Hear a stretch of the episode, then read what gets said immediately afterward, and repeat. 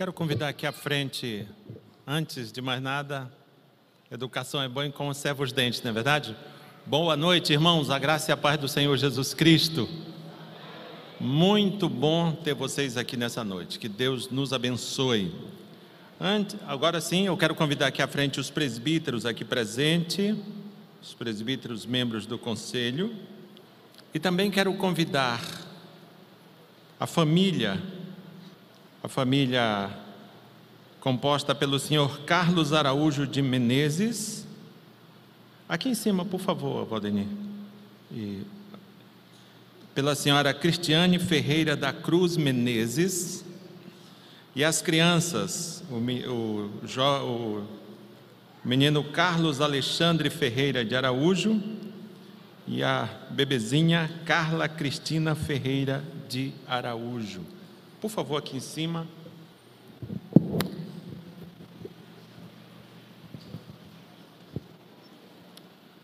Muito bem. Eu vou pedir que vocês fiquem aqui desse lado aqui, família.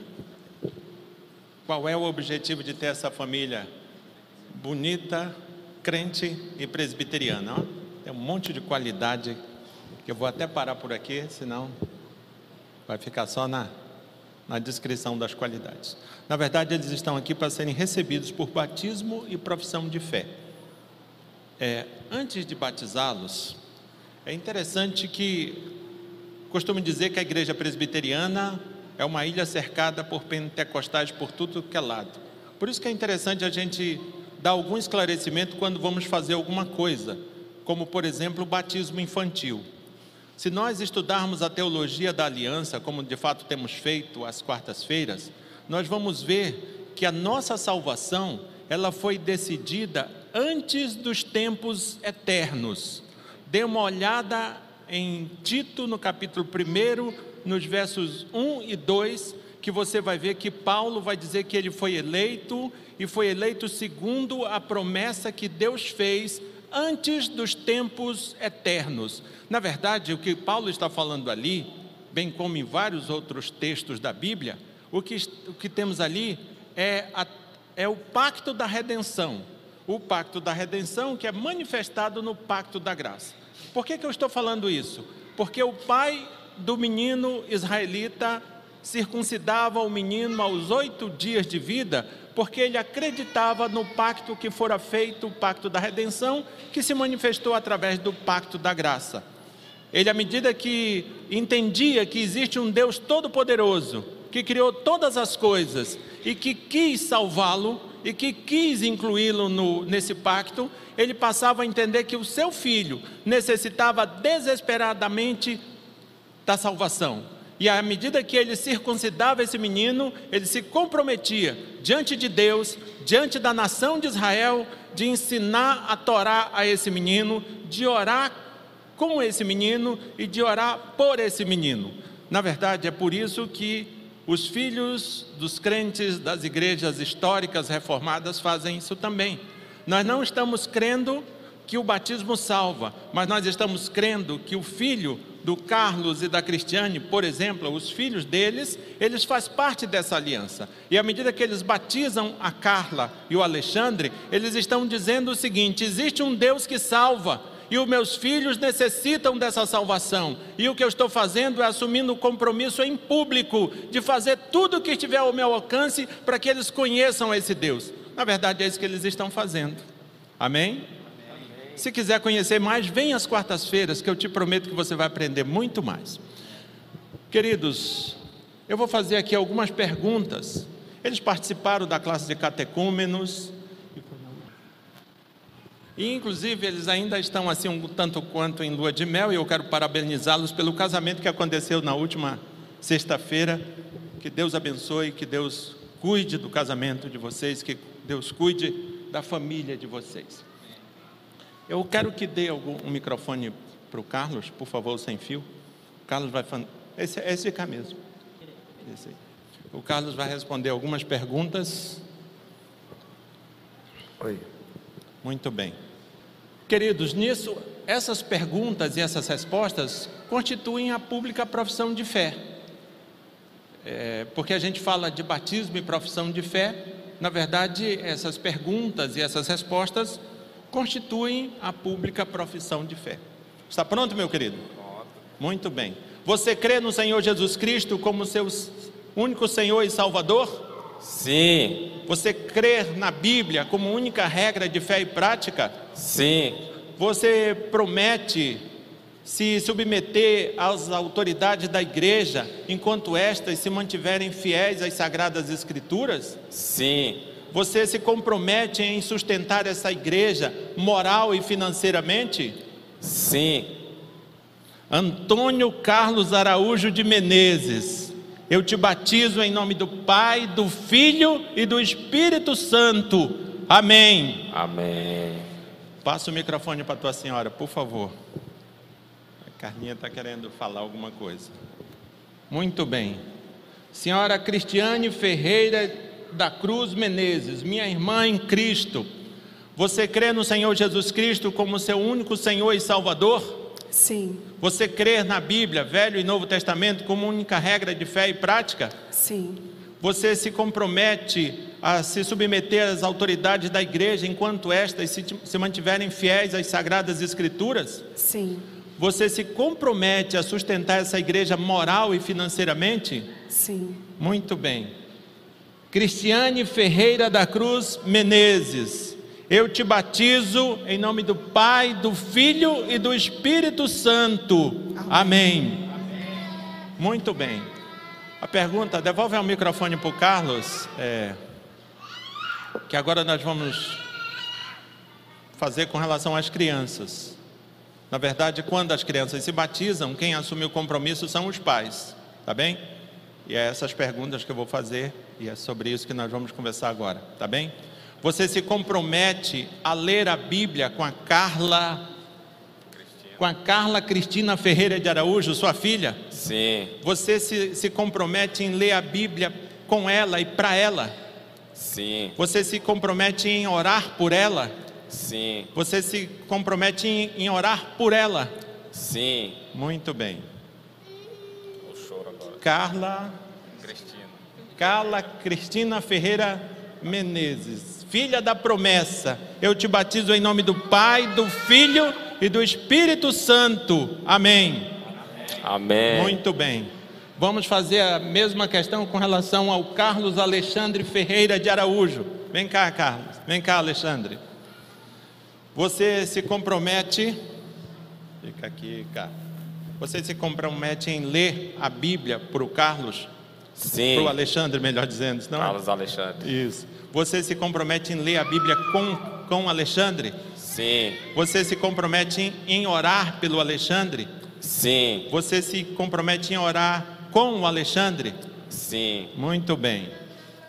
Carlos Alexandre Ferreira de Araújo, filho da promessa, eu te batizo em nome do Pai, do Filho e do Espírito Santo. Amém. Eu vou pedir ao presbítero Valdeni que orem, ore pela família. E eu vou pedir que vocês fiquem de pé. E no três digam sejam bem-vindos em nome de Jesus Cristo. Beleza? Um, dois, três. Sejam bem-vindos em nome de Jesus. Amém.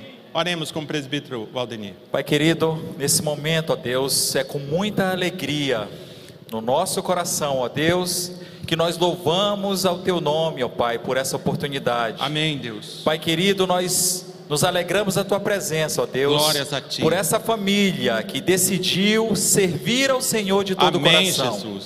E decidiram também professar diante do Senhor e diante da igreja a fé e a certeza de que tu és o Deus da salvação, que Amém, não há Jesus. salvação fora de ti, ó Glórias Pai. a Ti, meu Que Deus. Cristo Jesus é nosso único e suficiente Salvador.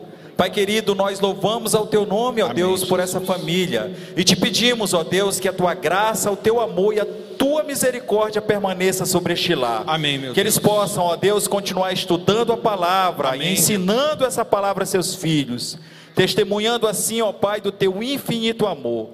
Que tu os fortaleça na caminhada, que tu os anime nos momentos de dificuldade, e que em tudo, ó Deus, o teu nome pela vida desta família seja glorificado.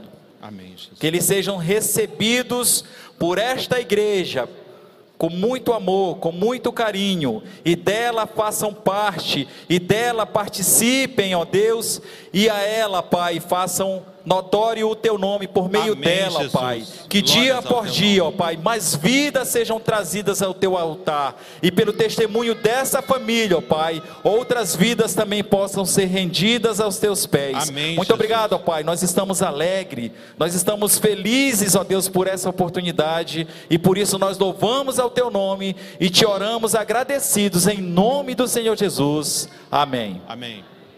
Pedir que os presbíteros cumprimentem a família. Deus abençoe você. Deus te abençoe. Deus abençoe Carlinha. Deus abençoe Alexandre. E no final do culto eu vou pedir que vocês estejam lá à porta para receber os parabéns de toda a igreja.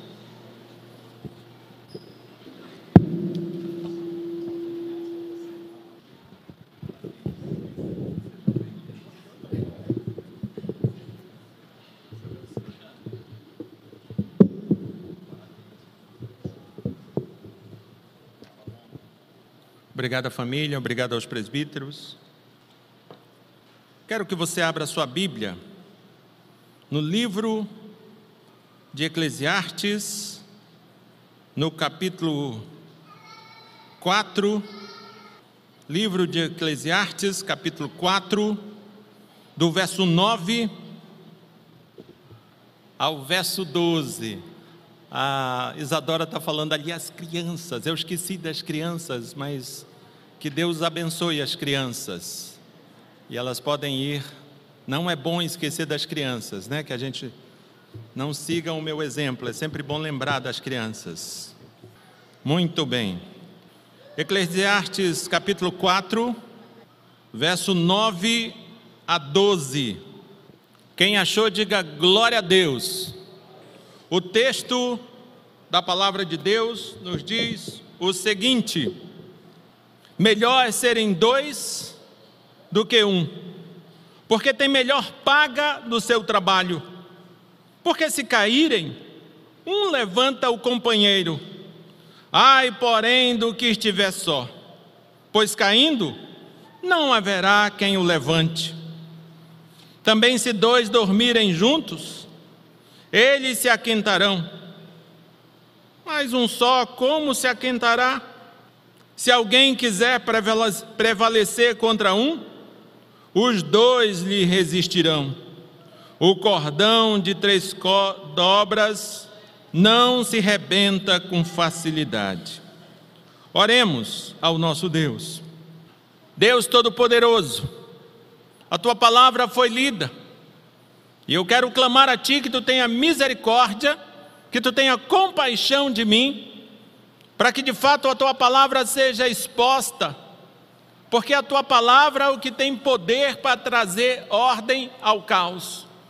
Deus, e que assim, Deus, aconteça nessa hora, e que assim, Deus, a tua palavra seja realmente exposta, e que ela alcance os corações que aqui estão, e ela promova, Deus, tudo aquilo que verdadeiramente ela se dispuser a promover nesta noite, que ela console, que ela exorte, que ela anime, que ela nos reoriente. Meu Deus, que isso aconteça, em nome de Jesus Cristo. Amém e amém. Queridos, quando nós olhamos para o texto de Eclesiastes, eu creio que você lembra, talvez quem já leu o livro de Eclesiastes, lembra que uma das coisas que Salomão diz, se eu não me engano, lá no capítulo 12, no verso 30, é como se ele fizesse um resumo de tudo quanto ele escrevera. Ele diz o seguinte: a suma de tudo é teme a Deus e guarda os seus mandamentos. E lembrando do que Salomão escreveu ali naquele versículo, teme a Deus e guarda os seus mandamentos, e isto como a suma, isto como resumo, isso como o objetivo dele ter escrito tudo quanto ele escrevera, eu realmente preciso entender que o objetivo do livro de Eclesiastes é nos fazer entender que é importante temermos a Deus, e não apenas temermos, mas guardar os seus mandamentos. Então, quando nós olhamos para uma porção de texto destas, que fazem parte, que faz parte do livro de Eclesiastes, nós precisamos entender que aqui ele também está querendo que a gente tema a Deus e guarde os seus mandamentos. Mas como é que ele faz isto aqui nesse texto? E eu digo para você que numa, numa frase eu, eu vou tentar resumir esse texto, esses versículos que eu, leio, que eu li, versículos de 9 a 12, no capítulo 4, vou tentar resumi-lo numa frase. Com a graça de Deus, quem sabe serei feliz. A frase é, é, é o tema do que eu quero te dizer, é o que eu quero te dizer nessa noite. É melhor ter companhia do que estar só. É isso que eu quero te dizer. É melhor ter companhia do que estar só. Mas o que, que eu quero ao te dizer isso? Qual é o meu objetivo de te dizer isto? O meu objetivo é fazer com que você valorize a relação conjugal. O meu objetivo é fazer com que você valorize o relacionamento familiar. O meu objetivo é fazer com que você valorize o relacionamento com os irmãos e com as irmãs em Cristo Jesus. Diria para você que esses são os meus objetivos, que de fato a gente possa valorizar os relacionamentos não fundamentados em sentimentos, mas que a gente possa valorizar os, os, os relacionamentos fundamentados na aliança, no compromisso, na responsabilidade. Nos nossos dias vivemos, é, vivemos muitos relacionamentos que duram um pouco mais de uma hora, pouco mais de uma noite. É daí que surge a expressão ficar. Ficar é algo resumido, é, é uma ideia distorcida do namoro. E eu digo para você que quem fica não tem compromisso, não tem responsabilidade. Mas eu não quero falar de ficar. Eu quero falar de você estar, viver usufruir de um relacionamento e um relacionamento que tem aliança como fundamento. É interessante, queridos, que quando nós estamos falando de relacionamento, talvez você já ouviu alguém dizendo que vai se amarrar. O que, que esse está querendo dizer? Ah, eu vou me amarrar. Ele está querendo dizer, eu vou me casar. Qual é a ideia disso? A ideia é que o que a liberdade, a liberdade para quem compreende o que de fato está falando, que, que usa essa expressão amarrar para casar, eu digo para você que essa ideia é de que ser livre é o mesmo que solidão. Ser livre é o mesmo que ser só. A ideia desse que, que, que, que entende um relacionamento mais sério como viver amarrado na verdade, ele precisaria dizer também que ele entende que liberdade é, é solidão, que liberdade é viver só. Mas veja bem, algo que eu vou te lembrar que certamente você sabe. Quando Deus criou a humanidade, queridos, Ele fez essa humanidade a sua imagem e semelhança. O livro de Gênesis vai mostrando ali uma série de, de, de seres que foram criados e o livro de Gênesis, ao mostrar essa série de coisas, de, de seres que foram criados, ele vai dizendo assim, conforme a sua espécie. Mas quando chega no homem, o texto dá uma brecada, para e muda o formato que nos é apresentado. O texto diz assim: façamos o homem a nossa imagem e semelhança. O que, que é, por que, que é interessante dizer isso? Porque, na verdade, se somos pessoas, se somos seres humanos, a Bíblia nos diz que nós fomos feitos à imagem e semelhança de Deus. E esse mesmo Deus que fez o homem à sua imagem e semelhança, ele analisando ali imediatamente a sua criação, quando fizera o homem, ele faz aqui uma análise, uma análise precisa que é feita pelo Criador, e ele diz assim: não é bom que o homem esteja só.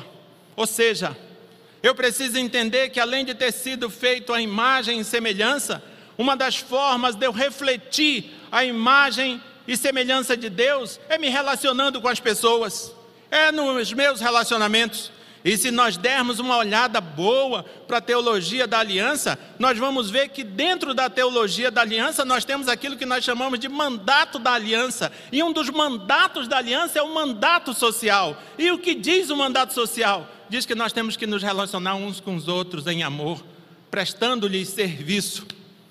Amém? Então, queridos, quando nós olhamos para isso tudo, Nós precisamos lembrar de uma realidade. Apesar disso tudo que eu te disse, que fomos feitos à imagem e semelhança de Deus, e que são nos relacionamentos fundamentados em aliança que nós refletimos e representamos Deus, porque somos a imagem e semelhança dele, ou seja, nos, nos relacionamos conforme manda a Bíblia, nós estamos sim refletindo essa imagem dele e estamos também representando Deus. Mesmo, mesmo sendo tudo isso verdade, ainda tem uma, uma conjunção de uma, uma conjunção que, que vai mostrar que existe algo contrário a isso, uma adversativa.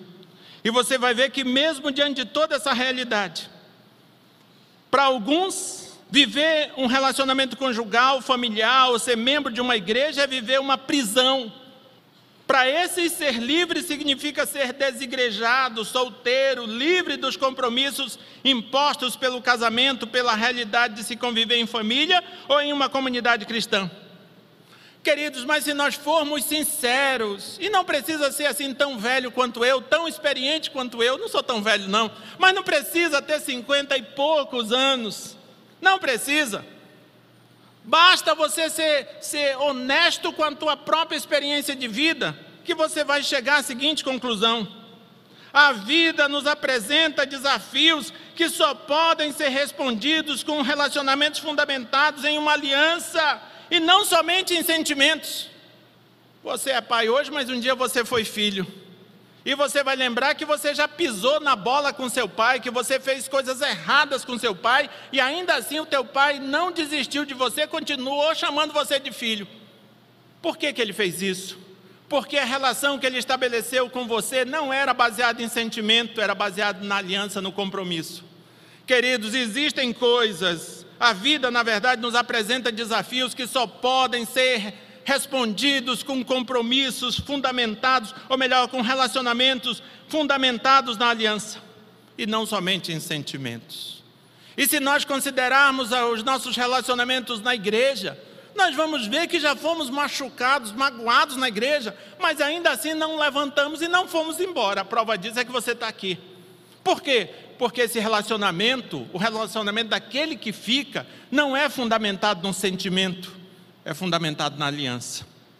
Queridos, a Bíblia deixa claro que esse tipo de relacionamento ele não é encontrado no ficar, no casual. Esse tipo de relacionamento ele só é encontrado no, no casamento, da família e na igreja. Você não vai encontrar um relacionamento fundamentado na aliança nesses relacionamentos transitórios você vai encontrar esse relacionamento fundamentado na aliança, no casamento, na família, na igreja. E na família, segundo o padrão bíblico. Mas acerca disso conversaremos no outro momento, senão vou terminar lá para meia-noite. Queridos, quando nós olhamos para esse texto, esse texto que eu acabei de ler, Eclesiastes 4, 9 a 12, normalmente olhamos para ele e, e pensamos somente na vida conjugal. Normalmente já vi N pregações desse texto e a pessoa pregando para casais, e ali fala do, da, da, do cordão de três cordas e diz que é o Espírito Santo. Eu não estou querendo inovar a exegese do texto, não, mas eu quero te dizer que o contexto não é meramente vida conjugal.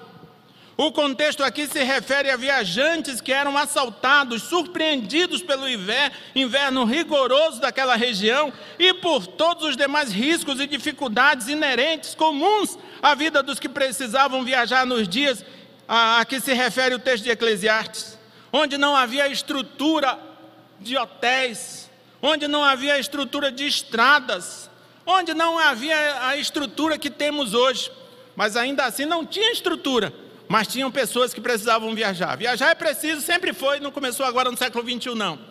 As pessoas sempre precisavam viajar, precisaram viajar. E você vai ver que esses viajantes, que mesmo sem estrutura tinham as suas necessidades de viajar, você vai ver que em alguns casos eram obrigados a se abrigarem em cavernas úmidas e frias, e dependendo da circunstância, a simples presença de um ombro amigo poderia salvar suas vidas. É dessa forma que eu quero que você olhe para esse texto, não apenas um marido e uma mulher. Não tem problema de você ver um, um marido e uma mulher aí, não. Mas não veja só isso. Veja, amplie sua visão. Porque de repente poderia estar sim um marido e a mulher viajando. Poderia. Mas poderiam estar duas pessoas que não eram marido e mulher, dois, dois amigos, dois companheiros de viagem. Ou ocasionalmente, ocasionalmente poderiam se encontrar ali e estabelecer aquele vínculo de amizade.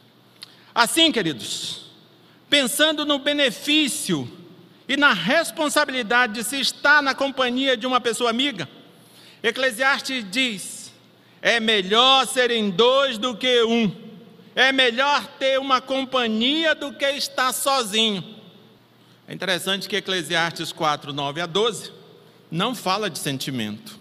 Você não vê ele falando de sentimento, está tão, tão feliz por estar aqui. Ele não fala de sentimento mas do mandato social da aliança que diz que nossos relacionamentos, que nos nossos relacionamentos nós temos a temos responsabilidade um com o outro, que a mutualidade deve reger nossas relações com as outras pessoas. Pois somente assim refletimos e representamos o nosso Deus que nos criou a sua imagem e semelhança. Queridos, é melhor ter companhia do que estar só. Salomão o autor de Eclesiastes, ele apresenta uma tese. Uma tese defendendo a companhia mútua. E é interessante que ao, que ao apresentar essa tese defendendo a companhia mútua, ele põe como razão desta tese um ponto da economia. Eu creio que você percebeu isso aí.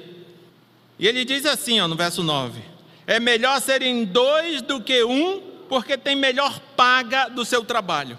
Ele nos nos leva a refletir uma coisa muito óbvia. Se, se, duas pessoas na mesma família estão trabalhando, obviamente haverá uma, um orçamento mais, mais tranquilo, porque as duas estão trazendo salário para dentro de casa. É uma reflexão bem, bem tranquila de ser feita. Veja bem, o texto diz assim: é melhor serem dois do que um. É interessante eu te lembrar que o texto não está dizendo que é mais simples. O texto está dizendo que é melhor. O texto não está dizendo que é mais simples. Já contei para você a coreografia do porco espinho. E nós, a semelhança dos porcos espinhos, nós também temos os nossos pontiagudos espinhos. Imagine um bando de porco espinho numa madrugada fria. O porco espinho está lá batendo os queixos e o porco-espinho não tem cobertor, não tem japona, não sabe fazer fogo. Você sabia que porco-espinho não faz fogo, né? Não sabe, não tem polegar opositor, não sabe. E como é que ele faz para se esquentar? Ah, o outro porco-espinho, pronto, está resolvido. O detalhe é que o porco-espinho tem calor, beleza, resolve o problema imediato. Mas tem um outro detalhe: o porco-espinho tem espinho. Até aí não tem novidade nenhuma. E aí vai se chegando, se chegando, se chegando, se esquenta, oh beleza. Mas, além do calor, lá se vem os teus espinhos a me espetar. Afasta-te, seu porco espinhudo. E assim chega, afasta, chega, afasta. Não é meio parecido com as pessoas, queridos? Às vezes, quando nós estamos precisando dos outros, a gente não se aproxima mas ao nos aproximarmos, nós começamos a perceber que essa pessoa tem alguma coisa que eu não concordo, tem alguma coisa que de alguma forma me fere, me, me machuca. E aí o que, que eu faço quando eu percebo que ela não é perfeita? Eu me afasto. Deixo o porco lá no cantinho da tela, voltamos para cá.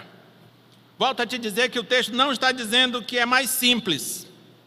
Ele está dizendo que é melhor serem dois. Ele não está dizendo, olha, é extremamente simples, meus amados. Ele não está dizendo isso, ele está dizendo que é melhor. Ele não está dizendo que é simples. É só para você que já estudou e, enfim, você que não sabe o que é uma tese, deixa eu tentar te dizer aqui, só para você entender do que eu estou falando. E para você que já entendeu, só para chover no molhado contigo. Quando falamos de tese, nós estamos falando de uma proposição que alguém, que alguém expõe propondo-se discuti-la ou defendê-la. Salomão faz isto usando três argumentos. Você percebe que a tese dele é a seguinte: é melhor serem dois. Essa é a tese. E o texto vai se desenrolando e ele vai defender essa tese. E é sobre isso, sobre esses argumentos aqui que nós vamos começar a fazer, falar agora. Qual é o primeiro argumento que ele usa? Está aí no verso 9. Porque se caírem, um levanta o companheiro. Ai, porém, do que estiver só. Pois caindo, não haverá quem o levante. Queridos, o que, que nós temos aqui? Nós temos a realidade dos tropeços, dos descuidos, dos acidentes, do risco do viajante daqueles dias cair, por exemplo, num buraco, num profundo buraco. Imagine se ele tivesse só, está andando sozinho, bum, caiu dentro de um buraco. Você hoje diz, vou telefonar, mas naqueles dias ele não podia dizer, vou telefonar, vou mandar um WhatsApp. Não pode, porque não tinha. Então o texto está se referindo à realidade daqueles dias. Imagine só um viajante caminhando, de repente ele bumba, cai num buraco. Se ele estiver sozinho, praticamente ele está perdido. Ele poderia também cair numa armadilha, também estaria perdido se estivesse só. Então, Aqui temos a realidade dos tropeços, dos descuidos, dos acidentes, do risco de, do viajante daqueles dias cair, por exemplo, num buraco, numa armadilha. Mas veja bem, Salomão não está falando só dessa queda física. É interessante que você perceba que ele não está querendo que a gente pense tão somente nessa possibilidade da queda num buraco ou na armadilha. Mas temos também aqui a queda no sentido emocional, social, espiritual. Nós temos essa queda. A palavra queda na Bíblia, ela se refere, ela tem muitos significados. A palavra queda na Bíblia, ela fala de, de desgraça, de ruína e também de uma vida que desagrada a Deus. Então a queda na Bíblia, cair na Bíblia, não é simplesmente tropeçar, é também tropeçar, mas ela tem uma conotação muito mais ampla do que isto. E é interessante que quando Paulo, por exemplo, Paulo exortando aos coríntios, ali em 1 Coríntios 10, 12, Paulo exortando os coríntios sobre o risco, com, sobre o cuidado com o risco da queda, diz o seguinte: preste atenção no que Paulo diz, quando ele exorta os coríntios sobre o cuidado, sobre o risco da queda. Aquele, pois, que pensa estar de pé, veja que não caia. Queridos, cair, segundo o que é dito aos coríntios, é deixar de viver uma vida que agrada a Deus. Então aqui está a conotação: a queda não é simplesmente um tropeço, um tombo, mas é especialmente viver uma vida que não agrada a Deus. E na verdade, se nós considerarmos assim o significado de cair, tanto literal quanto subjetivo, quanto figurado, nós vamos ver que ninguém em sã consciência levanta da cama e diz: Oba, hoje eu vou cair, maravilha, uhul. Ninguém faz isso. Na verdade, a queda ela entra como que um acidente, como um, um erro de cálculo, como alguma, alguma, alguma coisa que a gente não queria que acontecesse, mas aconteceu. E veja, diante disso, o argumento de Eclesiastes é que isto, é que se isto acontecer, e estivermos na companhia de uma pessoa amiga, será muito mais fácil para se resolver o problema. E é interessante lembrar disso, porque nós estamos falando de relacionamentos fundamentados em compromisso, em respeito, em aliança. É interessante que, para as pessoas que não têm compromisso conosco, os nossos tombos são somente motivo de riso e zombaria. Experimente ali no dia de Natal, na véspera de Natal, sei lá, o dia que estiver bem movimentado ali a 7 de setembro, vá andar e experimente cair. Para ver se não vai aparecer um monte de gente que vai rir da tua cara. Porque na verdade os nossos tombos, os nossos escorregões, para as pessoas que não têm compromisso conosco, a única coisa que tem valor para essas pessoas é rirem da nossa cara, é fazerem chacota da nossa cara. E sabe mais o que, que elas fazem com as nossas com as nossas desgraças, com as nossas ruínas, com as, com as nossas ruínas e, e desobediência a Deus? É uma razão que elas usam para falar mal. Então veja, as pessoas que não têm compromisso conosco, quando literalmente caímos, elas riem da nossa cara. Quando elas veem a, a nossas desgraças, a nossa desobediência de Deus, a única atitude que elas têm é falar mal de nós.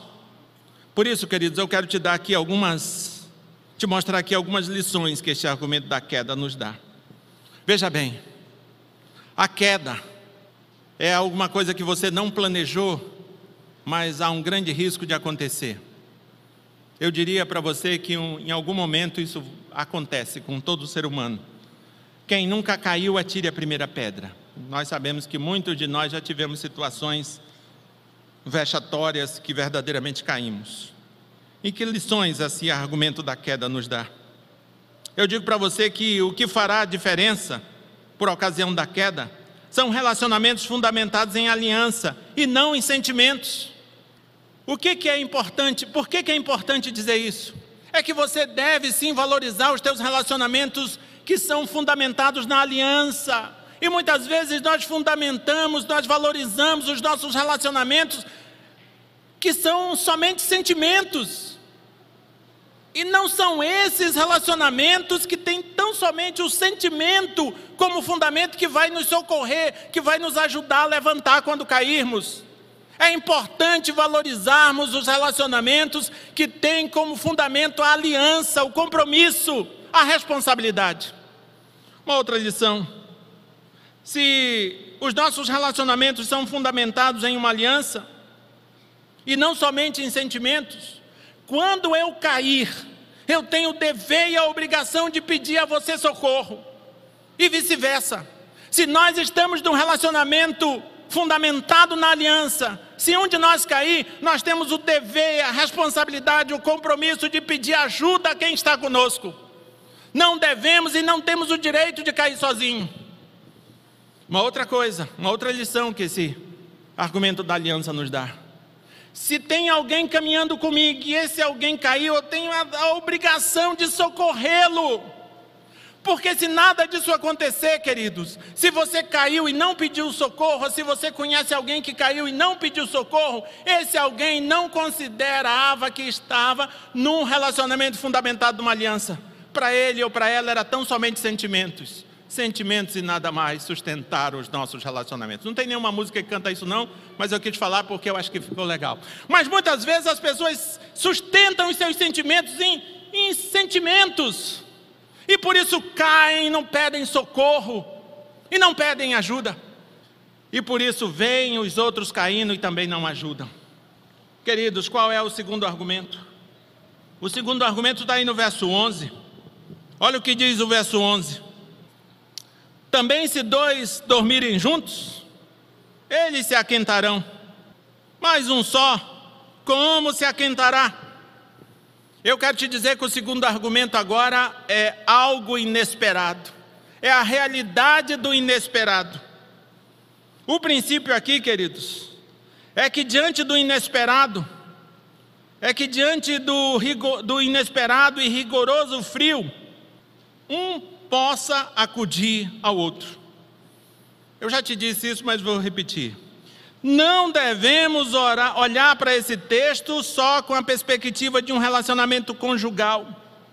O contexto não é meramente a vida conjugal, mas a realidade de viajantes que eram surpreendidos pelo inverno e tinham que se abrigar em cavernas úmidas e frias, e que a simples presença de um ombro amigo poderia salvar suas vidas. Essas, esses viajantes não estavam preparados para isto, haviam sido pegos de surpresa, estavam diante do inesperado. Queridos, e quando estamos falando de inesperado, é importante que eu te lembre de uma coisa. Porque às vezes eu estou falando de inesperado, aí você diz, ah, pastor, ah, menino, eu tenho seguro de vida. Eu tenho plano de saúde, eu tenho isso, tenho aquilo, aquilo outro. Louvado seja Deus sua vida, por sua vida, porque tem tudo isso. Mas eu quero te dizer uma coisa, meu amado e minha amada. Por melhor que seja a nossa preparação, não temos como eliminar totalmente o inesperado. O risco de um acidente, de uma doença, de um desemprego, da morte, sempre existe e sempre nos surpreenderá. É ou não é? É. Não tem como não. Ah, eu estou totalmente preparado. Está vacinado contra tudo. Atravessa a rua e onde vai lá e. Tem uma piada bem antiga de mau gosto que dizia isso, né? O cara tinha tomado tudo que era vacina, mas atravessou a rua e o ônibus pegou ele em cheio e disse: esqueceu de se vacinar contra o ônibus. Né? Sem graça, é muito sem graça. Mas, às vezes, nós estamos confiando muito nos nossos recursos E estamos nos, nos achando suficiente. E nem pensamos mais no inesperado. Queridos, é interessante que quando o inesperado acontece, a nossa tendência é não saber o que fazer, não saber que atitude tomar. E é interessante que o mesmo Salomão, falando ali no, em Provérbios 11, 14, se você ler na NVI, você vai ver isso com mais precisão, a nova versão internacional. Ele vai dizer que diante das crises, o que salva é ter muitos conselheiros. Diante do inesperado, o que salva é ter muitos conselheiros. Veja a importância de ter um relacionamento fundamentado na aliança. Veja que é tão importante quanto você ter plano de saúde, seguro de vida, plano funerário e coisa que o valha. Veja que aqui em Eclesiastes fica claro que a melhor forma de lidar com a crise, com o inesperado, é não estar só. Ele não diz, fareis para você um seguro de vida, fareis para você um plano de saúde. Não estou dizendo que está errado, mas ele está falando para a gente se preocupar com aquilo que às vezes a gente dá conta de fazer sem gastar muito dinheiro, que é viver na companhia, é viver num relacionamento fundamentado na aliança. É disso que ele está falando. Queridos, neste mundo, naturalmente nós teremos aflições, seremos surpreendidos com realidades que, por mais previsíveis que sejam, quando se tornam reais, nos surpreendem, nos abatem muito. E o texto está dizendo que a melhor forma de lidarmos com isso é termos alguém com quem possamos chorar, conversar, ouvir. Isso só é possível no casamento, na família e também na igreja. Se você não tem relacionamentos fundamentados na aliança, se as pessoas não confiam em você e você não confia nas pessoas, quando o inesperado chegar, você não sabe a quem correr, a quem recorrer. O que, que eu quero te dizer aqui? Eu quero te aconselhar a ter como meta sempre um relacionamento conjugal e familiar de qualidade. Não estou falando de relacionamentos conjugais e familiares que parece mais uma missa de corpo presente. Estou falando num relacionamento que você está ali de corpo, alma, projetos e outras cositas mais. Eu estou falando de você estar ali full, totalmente, total. É disso que eu estou falando.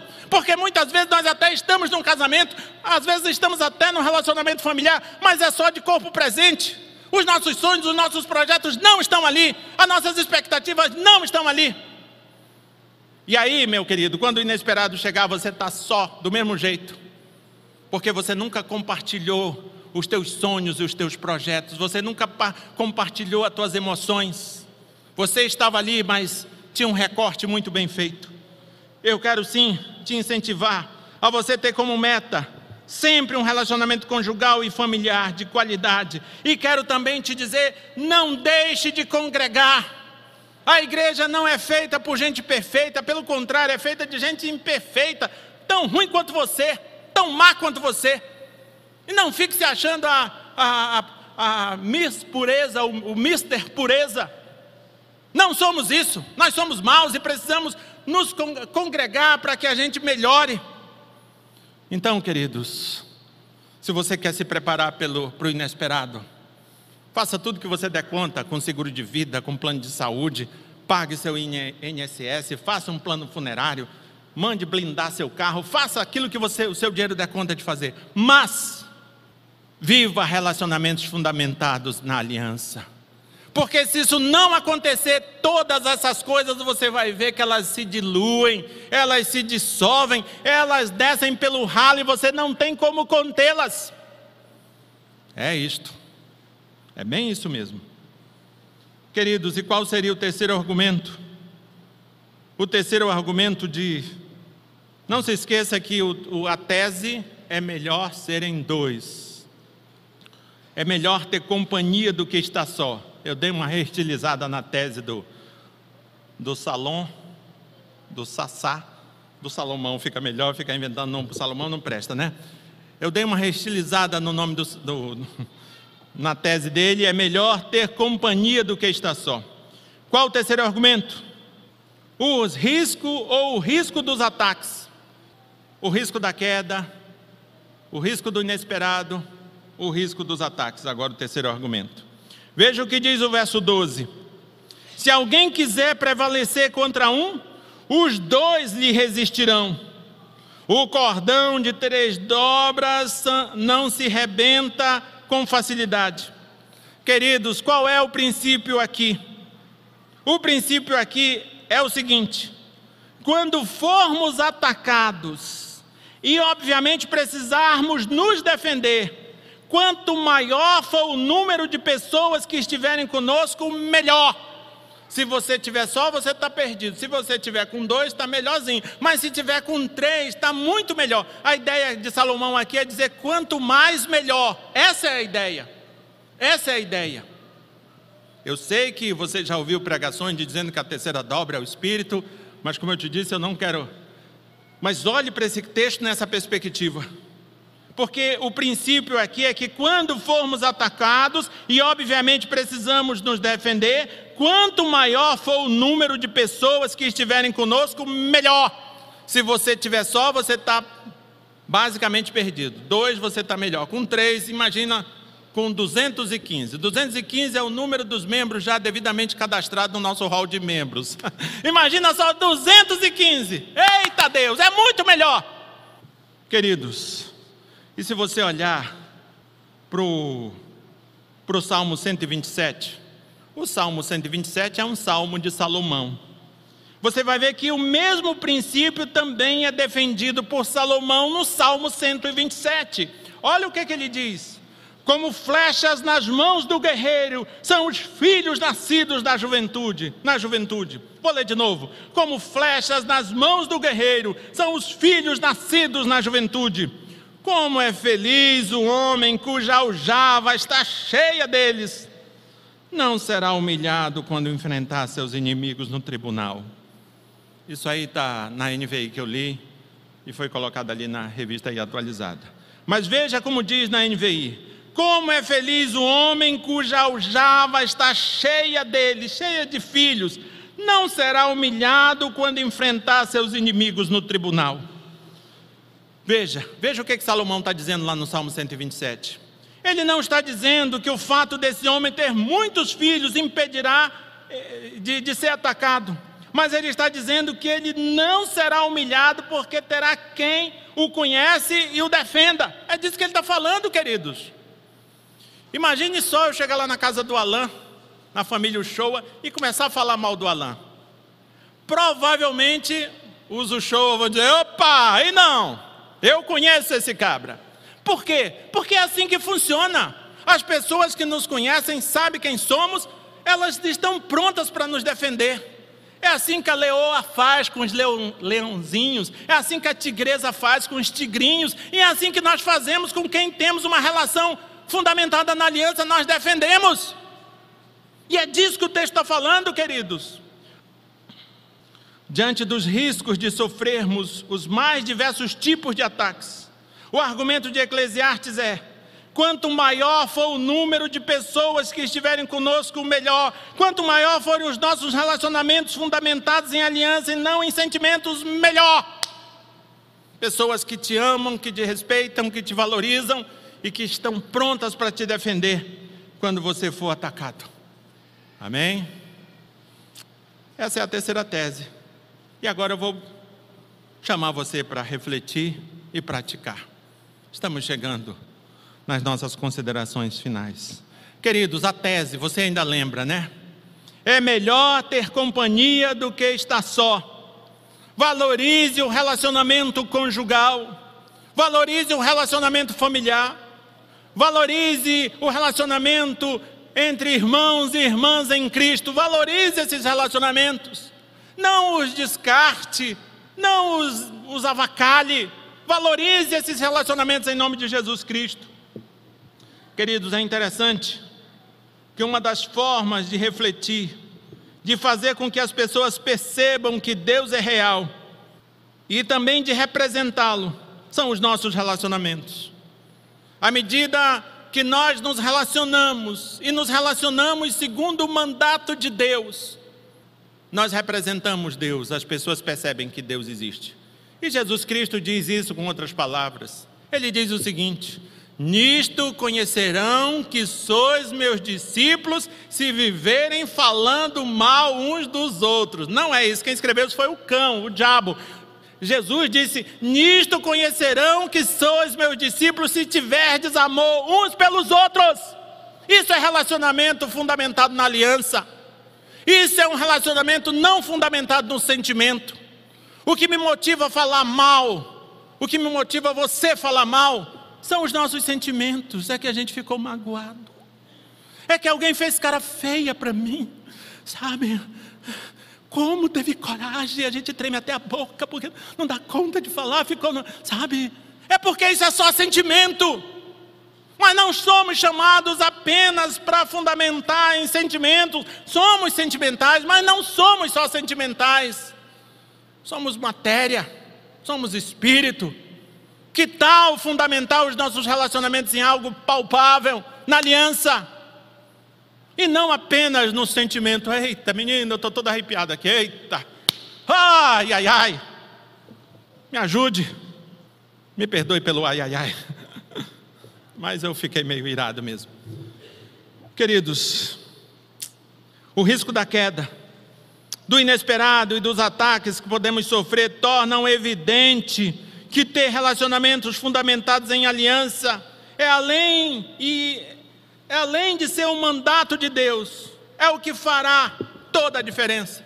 Veja bem, esses argumentos da queda, esses argumentos do inesperado, esse argumento que fala do risco do ataque, eles são assim como que um, um bônus que Deus dá, porque Ele já disse que você precisa se relacionar num relacionamento de aliança.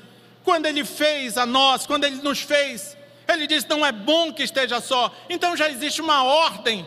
Não, não, não deveríamos discutir esse negócio. Não deveria existir o desegrejado. Não deveria existir pessoas que estão se sentindo prisioneiras dentro dos relacionamentos. Não deveriam existir isto. Não deveria existir a necessidade da gente ficar exortando as pessoas a preservarem os seus relacionamentos. Não, não deveria existir essa necessidade, porque já existe uma ordem.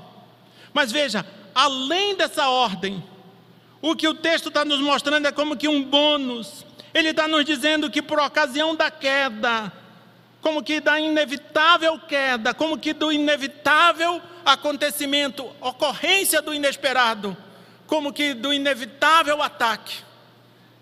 Se estivermos obedecendo a Deus, nós seremos bonificados, nós seremos abençoados, porque o próprio Deus usará as pessoas que estão conosco num relacionamento para nos abençoar. É disso que o texto está falando. Queridos, a nossa natureza, gerada pela desconexão com Deus, nos leva a fugir de relacionamentos. Nos leva. Naturalmente nós não queremos nos relacionar. Naturalmente nós somos egoístas, só pensamos em nós. E assim fugimos de relacionamentos sérios.